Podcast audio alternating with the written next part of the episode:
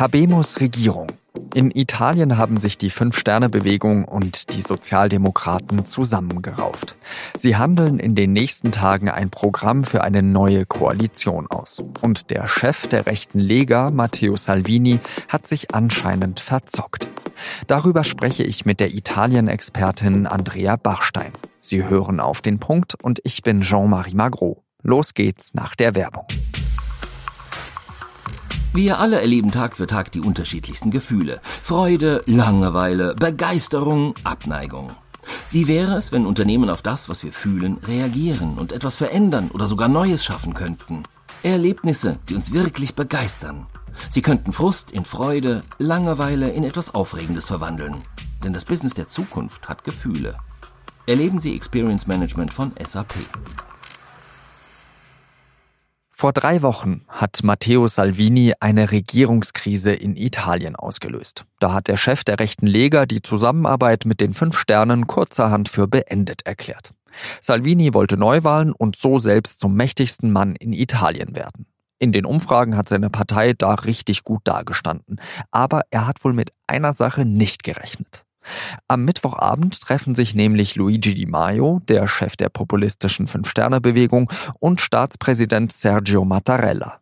Di Maio hat sich in seiner Zeit als Vizepremier und Wirtschaftsminister ständig von Salvini vorführen lassen. Dieses Mal aber ist es umgekehrt. Heute haben wir dem Präsidenten der Republik mitgeteilt, dass es eine politische Einigung mit der Demokratischen Partei gibt und dass Giuseppe Conte erneut zum Premierminister ernannt werden kann und versuchen soll, eine Regierung zu bilden. Die Majos Fünf Sterne werden eine Koalition mit den Sozialdemokraten schließen. In den nächsten Tagen wollen sie dafür das Programm ausarbeiten. An diesem Donnerstagmorgen hat Staatspräsident Mattarella den alten und wahrscheinlich auch neuen Premier Giuseppe Conte damit beauftragt, eine Regierung zu bilden. Der Weg ist also frei, auch für die Sozialdemokraten, die zurück zur Regierungsverantwortung finden wollen. Nicola Zingaretti, der Sekretär der Partei, sagt, die Zeit des Hasses, des Grolls, der Durchtriebenheit und des Egoismus solle beendet werden. Und Matteo Salvini? Der schaut etwas bedröppelt und ist sauer. Hätten sie Würde, sagt er über seine Gegner, dann hätten sie Neuwahlen ausgerufen.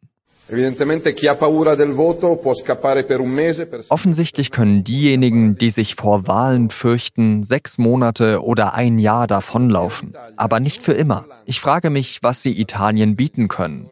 Das Einzige, was sie eint, ist ihr Hass auf die Lega. Bei mir ist jetzt die ehemalige Italien-Korrespondentin Andrea Bachstein. Andrea, hat Salvini recht? Kommen die Neuwahlen so oder so, weil Fünf Sterne und Sozialdemokraten außer dem Hass auf Salvini eigentlich nichts gemein haben? Das wäre ihm natürlich recht. Je früher sie kommen, desto weniger könnten sie zeigen, ob sie vielleicht doch mehr gemeinsam haben. Es gibt inhaltlich mehr Näherungspunkte, würde ich denken, zwischen den Cinque Stelle und, den, und dem Partito Democratico, also den Sozialdemokraten. Die haben ja auch vergangenes Jahr nach der Wahl Gespräche geführt, nur war da wirklich vorherrschend der fast persönliche, also Hass ist ein großes Wort, aber große, große Abneigung. Die haben sich bekriegt verbal mit Renzi von den Demokraten, damals der Premier, der letzte, und die Mayo, weil sie direkte Konkurrenten sind. Die kämpfen um dieselben Wähler. Und dann wurde das nix. Aber die inhaltliche Übereinstimmung mit der Lega würde ich als wirklich geringer einschätzen. Damals waren beide Seiten, als sie sich zusammengefunden haben, glaube ich, deutlich mehr von dem Willen beseelt, die Regierungsbänke zu besetzen, als tatsächlich zusammen was zu machen. Welche Projekte könnten denn eben so die beiden vielleicht zusammenschweißen? Also ich denke Europa, dass sie da deutlich näher beisammen liegen als äh, bisher. Conte hat sich ja profiliert, der Premier, der alte und der neue, der parteilos ist selber, ähm, dass er sehr ernst nimmt, zum Beispiel was die Finanzen angeht, die europäischen Auflagen. Er hat sich darum gekümmert, dass Italien jetzt nicht schon vor zwei Monaten Abmahnungsverfahren aus Brüssel bekommen hat. Und ich glaube, da ist er jemand, der für Brüssel eine gute Brücke sein wird und einer, der gut zusammenarbeitet. Und auch die PD ist eine absolut proeuropäische Partei. Umwelt ähm, ist sicherlich ein Thema. Sie haben ähnliche Vorstellungen über die Reform des Arbeitsmarktes gehabt. Gleichstellung, Gleichberechtigung ist sicherlich auch so ein Thema. Also klar, man kann sagen, das sind so die soften Themen. Bei der Wirtschaftspolitik muss man sehen, glaube ich, wie es da zusammenpasst. Aber grundsätzlich ist es nicht ausgeschlossen. Die Cinque Stelle haben sich ja darauf gegründet, dass sie gesagt haben, wir sind Anti-Establishment, wir sind gegen den Filz, äh, wir machen genau eben damit Schluss mit äh, diesen alten Politikern wie eben von den Sozialdemokraten. Ähm, kann das diese Partei zerreißen? Machen das die Mitglieder mit?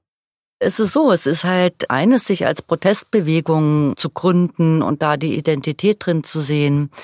Seit sie selber im Parlament sitzen, kommt halt die berühmte Realpolitik äh, ins Spiel und da geht nicht immer alles nur mit Nein sagen und ähm, auf Prinzipien herumreiten, sondern was die, glaube ich, lernen müssen. Und diese Regierung ist sicherlich hm, vielleicht ein, ein Schritt dahin, die Kunst des Kompromisses auch zu lernen. Sie haben einige ihrer Regeln sofort gekippt. Zum Beispiel war in diesem ganzen Anti-Establishment-Denken ähm, ein großer Punkt, dass jeder Politiker, jeder, der ein Amt innehat und gegen den ermittelt wird, staatsanwaltschaftlich, also ohne dass äh, schon Anklage erhoben wäre oder gar ein Prozess, sofort aus dem Amt scheiden muss, weil das geht gar nicht, das belastet das. Kaum waren die ersten Cinque Stelle-Leute unter Ermittlungen, haben sie ihre eigenen Regeln geändert dahingehend, dass es zumindest einen Prozess geben muss. Also hm, die, die Wirklichkeit holt die ein und wie gut sie das verdauen, das muss man jetzt sehen. Es steht ja bevor noch eine Abstimmung ähm, auf der Internetplattform von den Cinque Stelle, die sich Rousseau nennt und wo sie die Mitglieder jetzt in diesen Tagen befragen wollen, ob sie diese neue Koalition gutheißen zurück zu Matteo Salvini.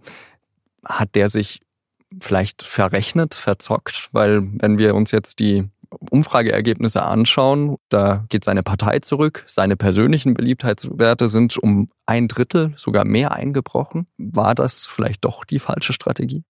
Ah, das war ganz bestimmt die falsche Strategie. Er hat ja noch nicht mal irgendwie sich die Mühe gemacht gehabt, auszurechnen, wie die Kräfteverhältnisse im Senat und in der Abgeordnetenkammer sind. Sonst hätte er gewusst, auf wie dünnem Eis seine Vorstellung geht. Nein, der war, glaube ich, in einem, in einer vielleicht einer Mischung von Panik und Größenwahn in diesem Sommer. Panik davor, dass er mal irgendwann konkrete Ergebnisse auf den Tisch legen muss und dass das Haushaltsgesetz äh, jetzt ähm, nach der Sommerpause ansteht und da ähm, hätte er seinen, seinen Wählern nicht das ähm, auf den Tisch legen können, was er versprochen hat. Und andererseits im völligen Rausch der steigenden Umfrageergebnisse für ihn persönlich wie für die Lega. Bloß jetzt wo er dasteht als der Dumme, also wirklich sogar sehr Dumme, der sich in die, ohne Not in die Opposition katapultiert hat, das zerstört natürlich auch bei seinen Anhängern das Bild vom äh, Überflieger und vom Mann, der alles besser weiß als sämtliche anderen Politiker. Der hat sich ähm, selber den Zauberstab aus der Hand geschlagen, möchte man fast sagen. Ja. Vielen Dank, Andrea Bachstein. Sehr gerne. Und jetzt noch weitere Nachrichten.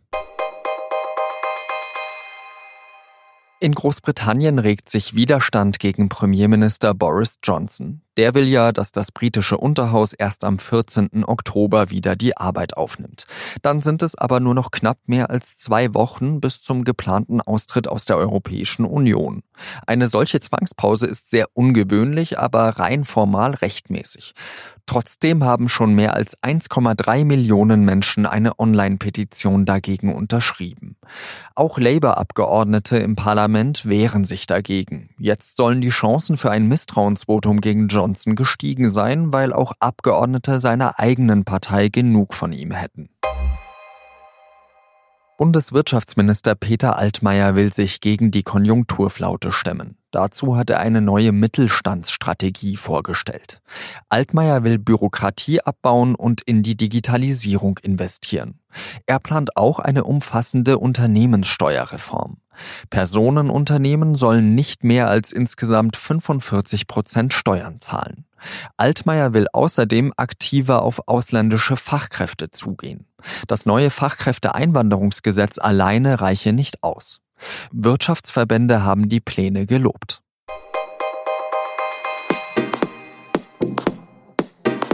Viele Jahre hat Peter Richter sein Französisch schleifen lassen. Welch Schande. Jetzt aber hat er wieder angefangen, Vokabeln zu lernen. Im SZ-Magazin schreibt er über diese Sprache, über die komischen Dreiecke statt der Anführungszeichen, die Akzente und dabei vor allem über das Circonflex. Eine Geschichte darüber, wie wichtig die deutsch-französische Freundschaft ist. Das war auf den Punkt. Redaktionsschluss war 16 Uhr. Eine schöne Zeit und adieu.